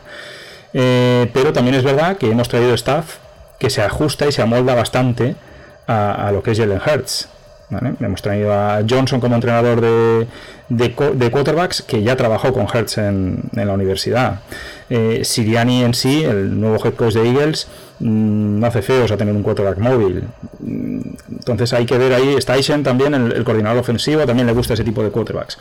Todo indica a que vamos a apostar por Hertz. Pero nadie se echaría las manos a la cabeza si en el 6 pillamos un quarterback. Yo sí. Yo me parecería ridículo, sinceramente, ¿vale? Porque ya sería el esperpento sobre el esperpento. Es decir, lo de la Quarterback Factory del año pasado, no sé si recordáis que salió Howard Rosman diciendo que, que los Eagles eran una factoría de quarterbacks, ¿no? Y que por eso escogían a, Hertz en, la segunda ronda cuando no lo necesitábamos, ¿eh? Pues hombre, eh, yo creo que ya admitió ese error y, ahora solo falta admitir si Hertz ha sido un error o no. Los partidos de él el año pasado, igual que estábamos hablando antes de Heineck y tal, eh, sufren un poco de esto, ¿no? De que sale el quarterback nuevo, inesperado, sin que tengas vídeo de él para saber cómo vas a jugar, y esos primeros partidos son muy buenos o buenos directamente. ¿Qué pasa? Que cuando ya te pillan un poquito el truco, pues vienen los partidos menos buenos. Y eso también ha sucedido en el caso de Hertz. Y el final de temporada mm, ha sido regular. Si lo comparas con otros quarterback rookies, eh, sus números han sido directamente malos. Entonces, eh, hay que ver mm, si finalmente se toma esa decisión de vamos a reconstruir, porque tenemos muchas piezas que reconstruir, ¿eh? no solo es el quarterback. Reconstruir este año, ver qué tal. Damos, damos la oportunidad a Hertz de que demuestre si, si es válido o no. Y hay dos opciones. Oye, ¿qué es válido? Tenemos un año bueno pues bueno, eh, el tío se va ganando su posición, ¿no? Que no, que no es bueno y tenemos un año de mierda, el año que viene volvemos a elegir otra vez en el top 5. O sea que al final eh, esa, esa, esa es la, ese es el riesgo que se corre este año con Hertz de darle un año más y el año que viene pues entonces ya habríamos la clase de quarterbacks y, y qué tal. Pero nuestras necesidades yo creo que van más allá de, lo que es solo la posición de quarterback, que va a ser la más llamativa por todo lo que está sucediendo en la offseason con los Eagles, ¿no? Pero después te plantas un poco a ver la ofensiva y efectivamente, como comentábamos antes, recuperamos muchos lesionados. Sobre todo toda la línea ofensiva, que se nos cayó entera el año pasado. Entonces, recuperamos a Lane Johnson, recuperamos a Brandon Brooks. Mm, todo esto, eh, Mailata ya está bastante afianzado en el left tackle y además también recuperamos a Andre Dillard, que también se lesionó. Es decir, que la línea ofensiva, que fue el, el por qué, creo yo, que los Eagles el año pasado naufragaron totalmente y que Wentz no tenía tiempo ni de hacer el snap prácticamente, pues eso es lo que este año vamos a notar positivamente. Es decir, que vamos a tener nuevamente una línea ofensiva eh, sana. Y lo pongo entre comillas, porque habrá que verlo. Pues gente habitualmente ya veterana y que si, si recae nuevamente en sus lesiones, pues seguiremos teniendo un problema. Tenemos a Miles Sanders, es decir, en el running back cero problemas. Miles Sanders el año pasado hizo una temporada muy buena para la línea ofensiva que contábamos. Muy buena. Muy buena. Y, y donde sí tenemos un serio problema, sobre todo de talento, es en la posición de receptor. Porque seguimos un poco igual que el año pasado. Fichamos a Rigor por delante de Justin Jefferson, recordad. Y eh, pues tampoco ha podido demostrar gran cosa. Se ha pasado la mitad de la temporada lesionado. Eh, al final eh, se le fichó para un sistema, queríamos jugar una especie de raid, ir en, ir en profundo todas las jugadas y eso sin línea ofensiva pues va a ser complicado. Con lo cual Rigor tampoco pudo lucir y eh, habrá que ver si realmente demuestra que puede ser un receptor número uno. Yo no lo creo. Yo creo que Rigor está más pensado para ir por el lado por el lado del flanker más que por el lado del receptor principal, con lo cual esa función de ir en profundo se nos ha ido Dishon Jackson y Rigor la tiene que cumplimentar. Pero nos sigue faltando ese receptor principal, ¿no? Yo creo que si al 6 cae Chase es, eh, vamos, pico automático para, para Filadelfia. Dudo que caiga hasta el 6 Chase, por lo que se está comentando, y porque tenemos a Bengals delante, que creo que están haciendo palmas por reunificar a, a, Chase con... A LSU Team.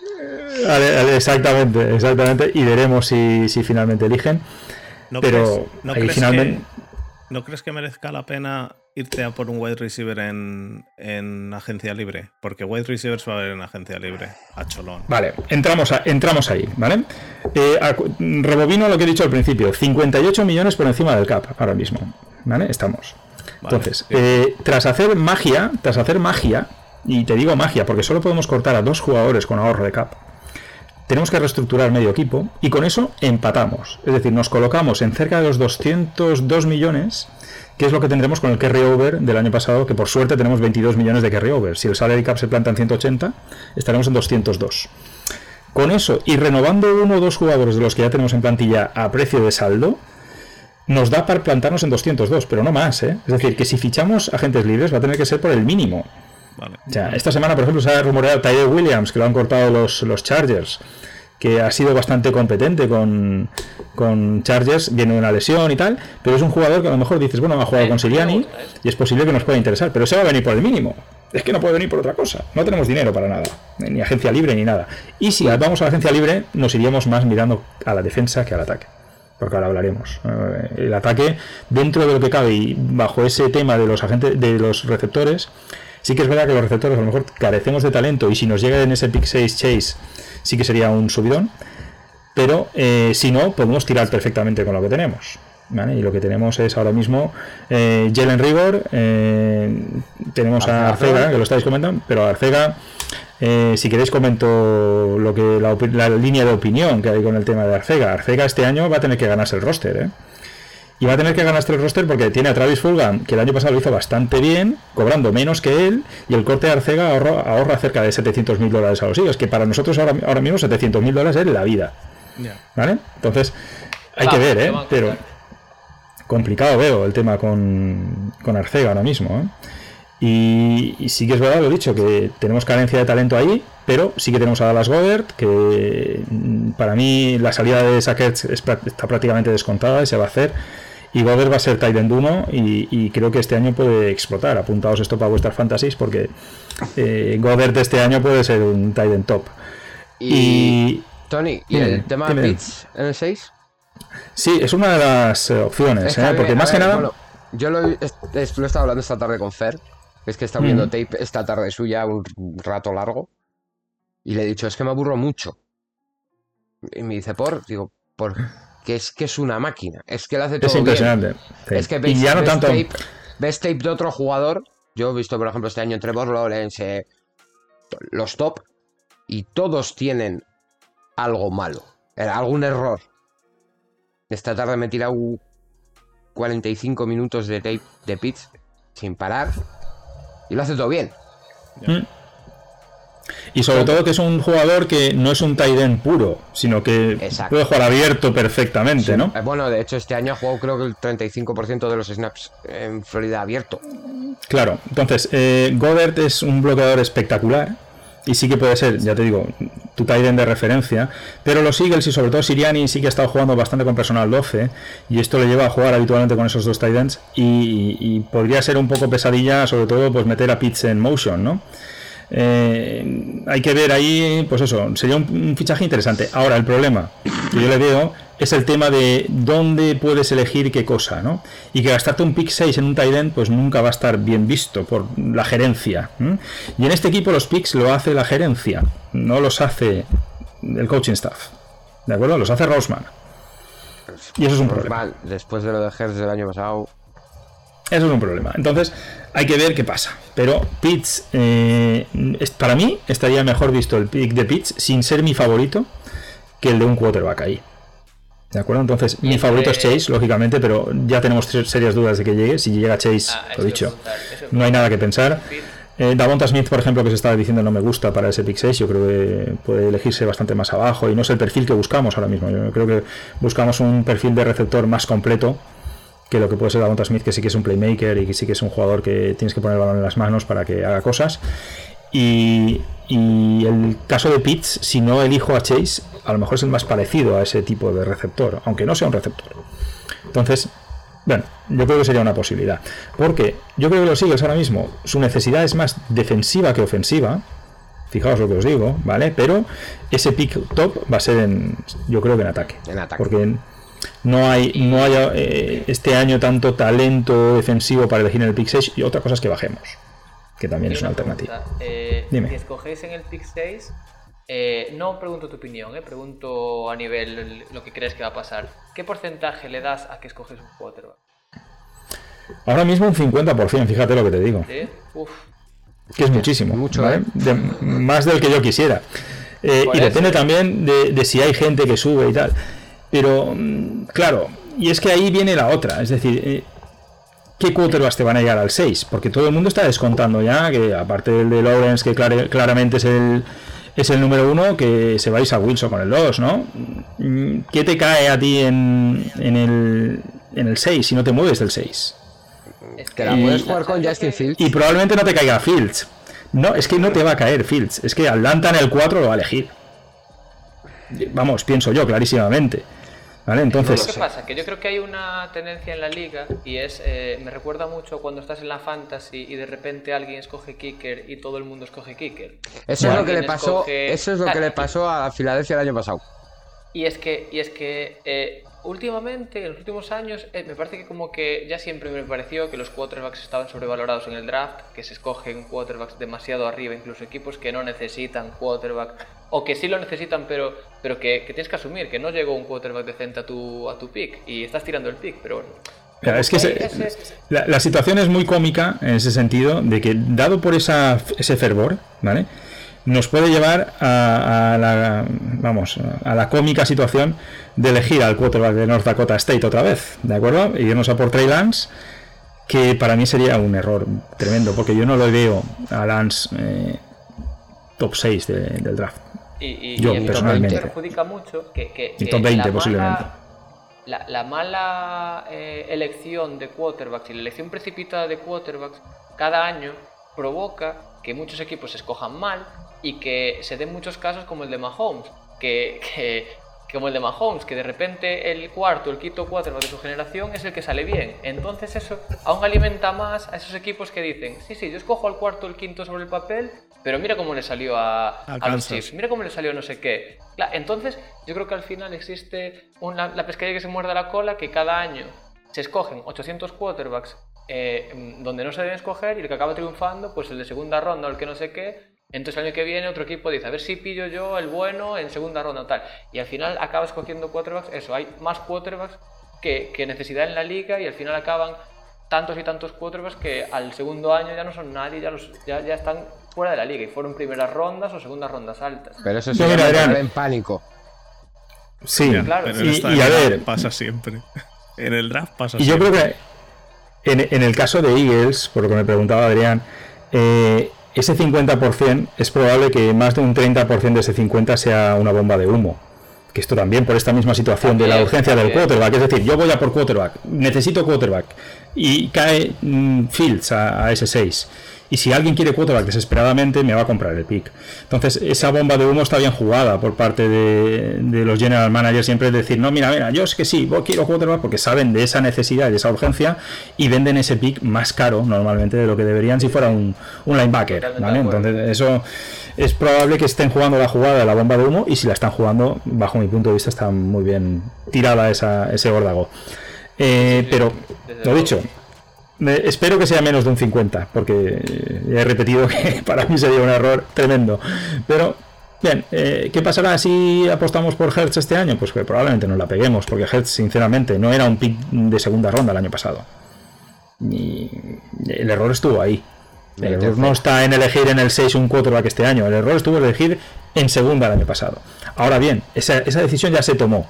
Tienes la opción este año de tirar ya a la papelera esa decisión y pillar un quarterback en el 6 y a ver qué pasa.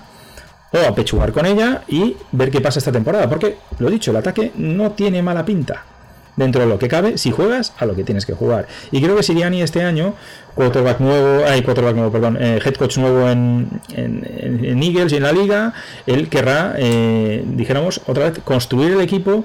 Yo creo que a través de pues eh, convertir otra vez a los Eagles lo que han sido toda la vida. Un equipo difícil de ganar, y que, y que fundamentado en su defensa, pues sea capaz de, hacerlo bien en ataque, lo que hemos comentado un poco durante todo el podcast, ¿verdad? Pues es que se, repite otra vez en esta situación en Eagles.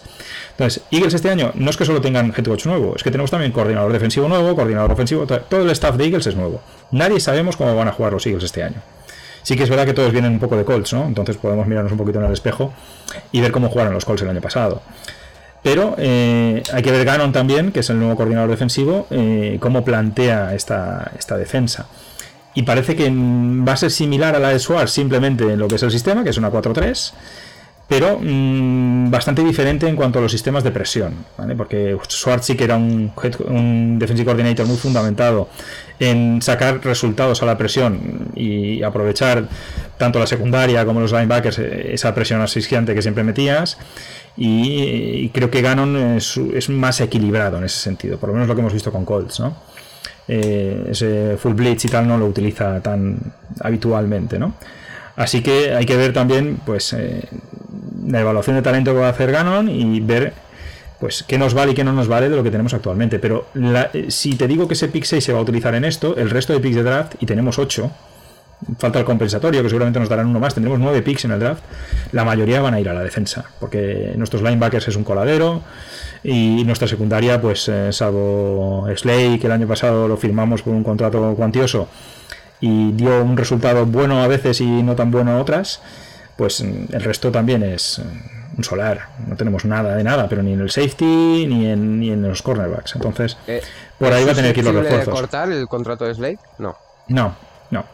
Ninguno, excepto, mira, vamos a hacer tres cortes. Además los comentamos. El de Jeffrey, por un tema deportivo, es decir, la carrera de Jeffrey ya. Y con el de Jeffrey perdemos. Con el de Jeffrey perdemos dinero.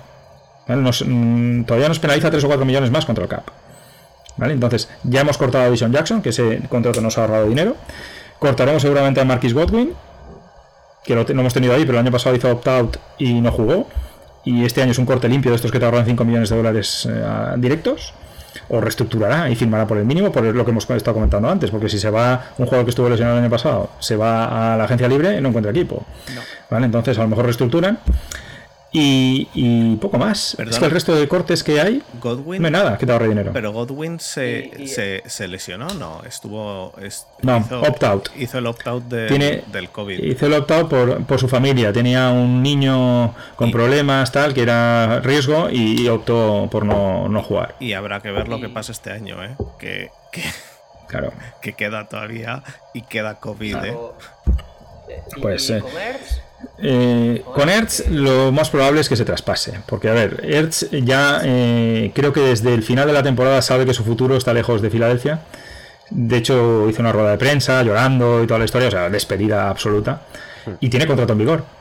Entonces, eh, lo más seguro es que sea traspaso. Traspaso por una ronda baja, por su contrato también. Tiene 12 millones de salary cap este año y termina contrato el año que viene.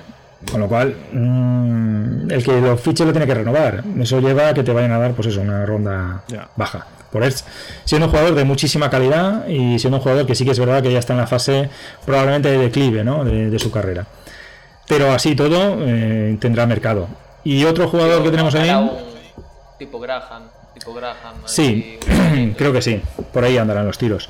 Y Derek Barnett también, que es un otro de nuestros ends, que también termina contrato el año que viene Está en su último contrato de rookie, que son también 10 millones de dólares, y también seguramente o se le renueve y se le rebaje esa cifra o se le traspase. Pero ya os digo que en cuanto a necesidades puras y duras que tienen Eagles este año, yo me centraría fundamentalmente en defensa, sobre todo cuerpo de linebackers, cuerpo de la secundaria. Y, teniendo en cuenta que Ganon el año pasado pues fundamentó su defensa en, en Darius Leonard, ¿no? La defensa de Colts es una defensa que se mueve muy rápido de lado a lado y que tiene que tener jugadores muy ágiles y muy versátiles en ese sentido. Pues eh, se está rumoreando también, aunque por temas de carácter y tal ya ha ido bajando, que el linebacker de Penn State, Micah Parsons, fuera otro de los, de los favoritos, ¿no? Para ese pick, pero el 6 me parece muy alto muy alto para Parsons. Ya, ya, pero, pero un pick 6 un pick 6 significa también que puedes tradear el pick 6 por, por un pick 20, pick 18 y... Esa yo creo que es la intención. no me extrañaría nada que bajáramos. Los Redskins y bajarte al 18 y conseguir otro pick o, conseguir un... Eso, con los Redskins, con, los, con el fútbol team, olvídate que haya... Perdón.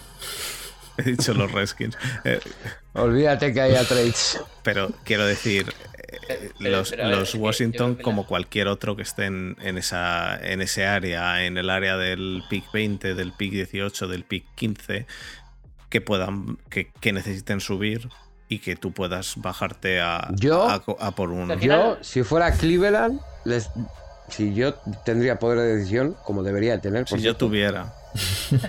les daría todo mi draft por el 6 para fichar a Parsons. Todo el draft. ficharían los Browns a Parsons. Los Browns ficharían a Parsons en el 6. Sí. A ver, yo es que tengo la, tonta idea de que solamente les hace falta un linebacker y algo de secundaria para ganar la Super Bowl, pero bueno. ¿Dónde eligen los Browns? Y, no 22. No. No, ¿cómo no creo que llegue, no creo que llegue. Van a elegir el 22 si los Steelers eligen el 24 y los Browns ganaron a los Steelers? Que no, 24. Espérate que tengo por aquí. Vamos, casi seguro que los Steelers eligen el 24. Pero que igual tienen. ¿Cuántos picks tienen los Browns este año? Este año. El 26, 26 ah, eligen. 26, perdón. Mira, estoy viendo un mock ahora que os dan a Saban Collins de Tulsa, linebacker también. Sí, sí, es que a ver, está claro. Con un linebacker gana la Super Bowl, ya lo ha dicho. Eso es, ¿no? Eso es. Eso por linebacker. Ahí lo tienes.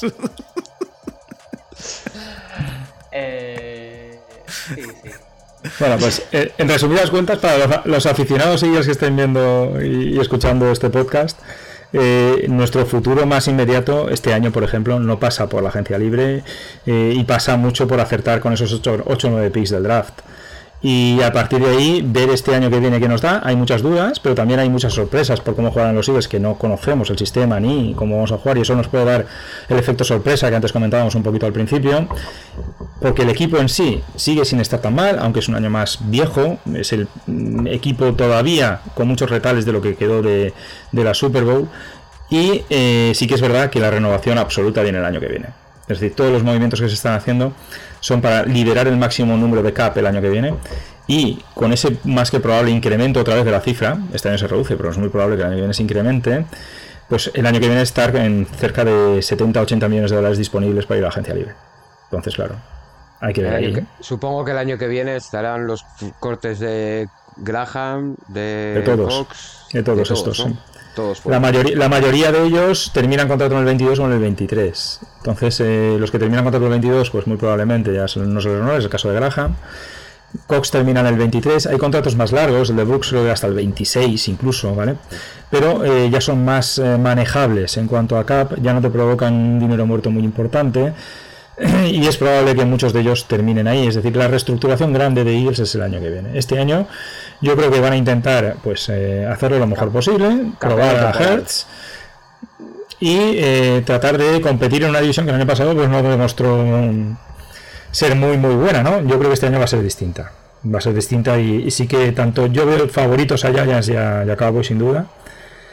Y, hay que ver el nivel que tendrán Redskins, que yo creo que competirán. Redskins no, Washington Football Team, perdón.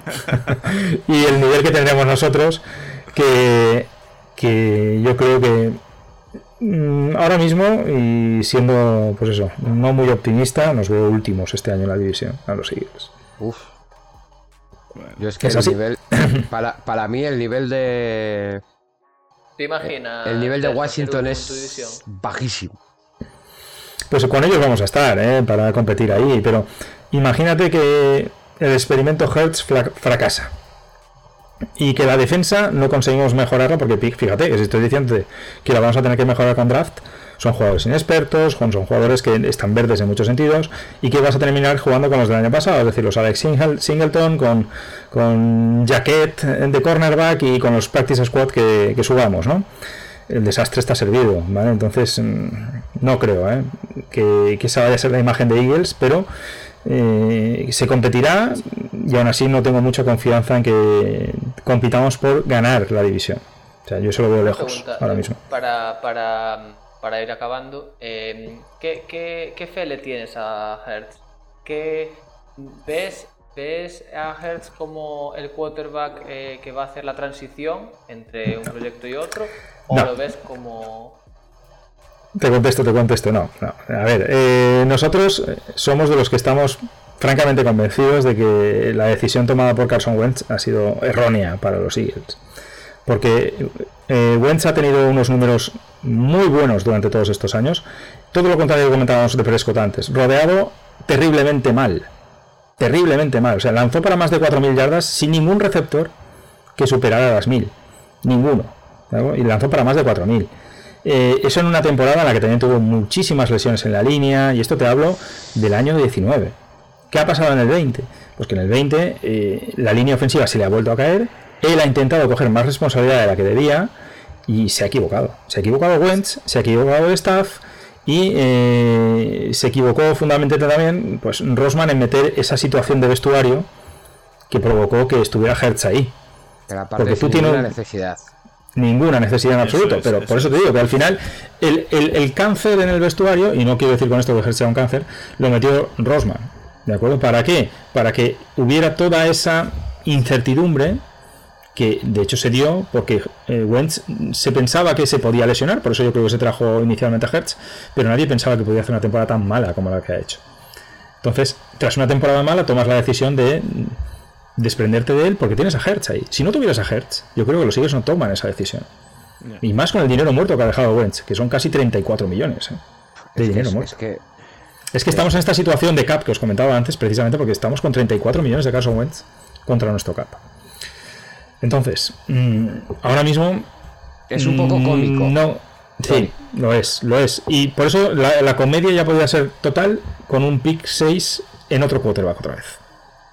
Y que otra vez metieras esa, esa dinámica en el vestuario de tengo a Hertz, que teóricamente es mi titular, pero no confío en él porque por eso he elegido a alguien en el pick 6 que nos vendería la moto de que van a competir en el training camp y todo lo que tú quieras, ¿vale? Ya. Pero esas, esas vendidas de moto las hacen todos los años algún equipo. y, y la prensa en Filadelfia es muy cabrona, ¿vale? Entonces al Ahí final tiene- todo esto acaba Ahí acaba a vendiéndolo los, así. a los Packers con, con Jordan Love. Entonces, eh, no creo que Hertz sea el quarterback que vaya a hacer esa transacción, fundamentalmente porque no creo que tenga eh, la calidad suficiente eh, para sacar eh, adelante una franquicia tan tan complicada como es Filadelfia. Entonces, Es que para, eh, mí, para mí Hertz es un Tyson Hill de hacendado. Sí, A ver, yo creo que es mejor que Tyson Hill en el tema de, Sí, el tema de que, pero- que- que- que mejor se le da a Hertz, que es, es mejor pasando que Tyson Hill. Pero Y corriendo. eh, aún- corriendo tengo mis dudas, ¿de acuerdo? Sí, lo que Porque- pasa es que Tyson Hill es un poco más mostrenco y asfalta gente. Pero Bien. lo que es corredor puro, Pero vamos a, a- vamos a centrarnos en qué corredor, en qué quarterbacks corredores han triunfado en esta liga y están triunfando últimamente, ¿vale? Y me voy a- al caso más claro de Lamar Jackson. Es decir, Lamar Jackson eh, es un gran quarterback que pasa mejor que Hertz, ¿vale? Pero, ¿qué le sucede? Que cuando llegan los momentos de la verdad, con que un equipo pare tu juego y tu juego es salir corriendo, hasta aquí hemos llegado. Entonces, esos quarterbacks habitualmente no, no triunfan y no llegan a sus, no llevan a sus equipos eh, muy lejos. La excepción es Russell Wilson, pero Russell Wilson yo creo que estamos todos de acuerdo que es mucho mejor pasador que corredor. No es el caso de Hertz. ¿Vale? Hertz es mejor corredor que pasador.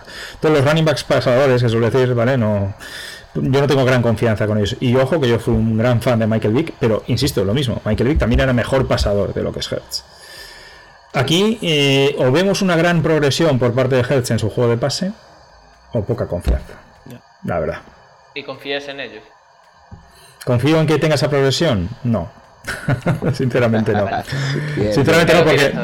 Porque se va a ver muy presionado en, en- en hacerlo bien y ya no tiene la presión del año pasado. El año pasado no se jugaba nada cuando salió a jugar. ¿De acuerdo? Se jugaba el, el hacerlo lo mejor posible, pero no se jugaba nada. Si le salía mal, le salía mal, no pasa nada. Este año sí pasa. Este año, es, Bueno, el, este año- es el quarterback de la franquicia. Es, es lo que Eso hay. es. su puesto. tío, Entonces- se la juega. Se juega el, No lo veo. el contrato, se juega todo, básicamente. Se juega su sueldo. No lo veo y, o- y ojalá me equivoque, ¿eh? Y ojalá me equivoque, pero yo no lo veo. Bueno, chicos, yo creo que llegamos una hora y veinte, así que yo creo que podemos pasar al cierre. ¿eh? Eh, Tony, ante todo, muchísimas gracias por la exposición. eh, hemos aprendido, Nada, hombre, un hemos, placer. hemos aprendido todos. Así que bueno, vamos a, vamos a pasar al De cierre. hecho, ¿Eh? de hecho, Fer, eh, es que yo creo que sería ideal, pero es materialmente imposible. Me encantaría hacer esto con todos los equipos. Pero Sí. claro, Claro, pero es que entonces necesitamos 32 semanas de- de- desde el momento Sí, sí, sí, ya, ya, hasta el draft. No, hay otra decir- opción. Hay otra opción que es les presentamos, eh, traemos a Tony, a tal, a tal, a tal, y en vez de estar nosotros en los cuadraditos, les ponemos a ellos. Nosotros nos vamos Sí, a tomar luego- café luego- y luego hacemos Claro, el cierre. luego, luego piden que les repartamos los beneficios del podcast con. Claro, claro, claro. Aquí, aquí del salario no hemos hablado todavía, ¿verdad? Tema Fer, el tema Invitación a Andorra. 100%, comprar. Ah, muy bien, muy el bien. 100% de lo que vamos a recaudar con este podcast te lo mandamos. No te preocupes que el, el Perfecto, pues. 100% va para ti. Eh, dejaremos dinero muerto entonces. bueno, eh, sí, a ver, estaría guapo esto con todos los equipos. Lo que pasa es que es eso. eh, es casi imposible hacer 32 programas y más con vuestros horarios. No, no, es imposible, que, imposible, que no, que no podéis grabar nunca. Así que. Estamos grabando, son las doce y media de la noche y me levanto a las 7 de la mañana. Así que bueno, vamos, a, vamos al cierre.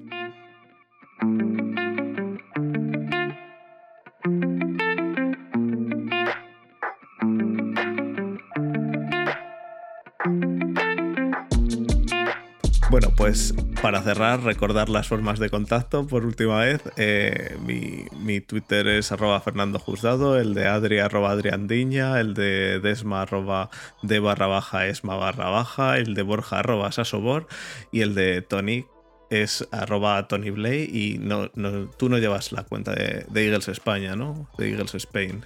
La lleva Xavi, la lleva Xavi Martín. Pero, Pero vamos, Eagles barra baja Spain, Eagles Eagles, barra baja Spain, ahí nos veis, ahí nos veis también a todos. Tienen el podcast de Eagles, de todo. Si, si os hacéis fans de Eagles, ahí tenéis el contacto. Y No estamos en nuestro mejor momento, pero ahí estamos. piensa, piensa que en este podcast hay uno que es de los Browns desde hace años, así que cierto, cierto, mis condolencias. Las victorias luego saben mejor, ¿eh? Sí, cierto, muy cierto. Sí. Nosotros hemos estado en ese barco también, ¿eh? Pero vamos. Ya nos, ya nos contarás, Desma, el día que llegue. es cabrón. No, pero, pero, pero eso. eh, muchísimas gracias, Tony. Y, y el. Ah, y el Twitter del programa, arroba front7pod. Y lo de que ahora estamos haciendo YouTube. Podéis seguirnos en YouTube. Necesitamos seguidores, suscriptores en YouTube. Para que nos den dinero. Nos den dinero. Y necesitamos un chorrocientos seguidores más. Así que. Pero bueno. eh, y en YouTube también tenemos ahora a Borja y yo lo de la pizarra de Front 7 para que si alguien qui- quiere introducir el virus este a gente que no sepa nada de fútbol americano, estamos explicando fútbol americano para, para todo el mundo. Eh, Igual, Ibas a decir para tontos, ¿eh? No, no, no, para todo en- el mundo, de- para gente que no en sepa tiempo de nada. pandemia, ¿eh? creo que en tiempo de pandemia igual había otra metáfora más acertada, ¿no? Que el virus de la NFL. no Ah, sé. Vale, la bacteria de la NFL. Es que, es que para mí esto es un virus, tío. Esto de. eh, eh, quiero decir, yo de septiembre a, a final de febrero, o sea, en principio de febrero, sé que todos los domingos tengo que estar en casa a las 7 de la tarde y es decir mi novia que nos vamos de vacaciones y yo decir, no me jodas, me vas a joder el partido de los, do- de los domingos. Entonces eso es una semi-enfermedad. Pero bueno, es lo que hay.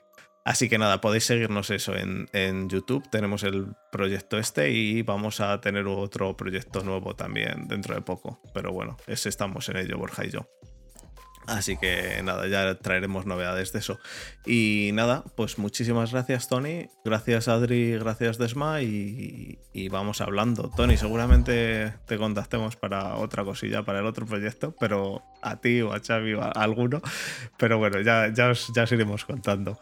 Así que nada, No, hombre, ha sido un placer para lo que necesitéis, sin problemas. muchas gracias y, hasta, gracias. hasta la próxima.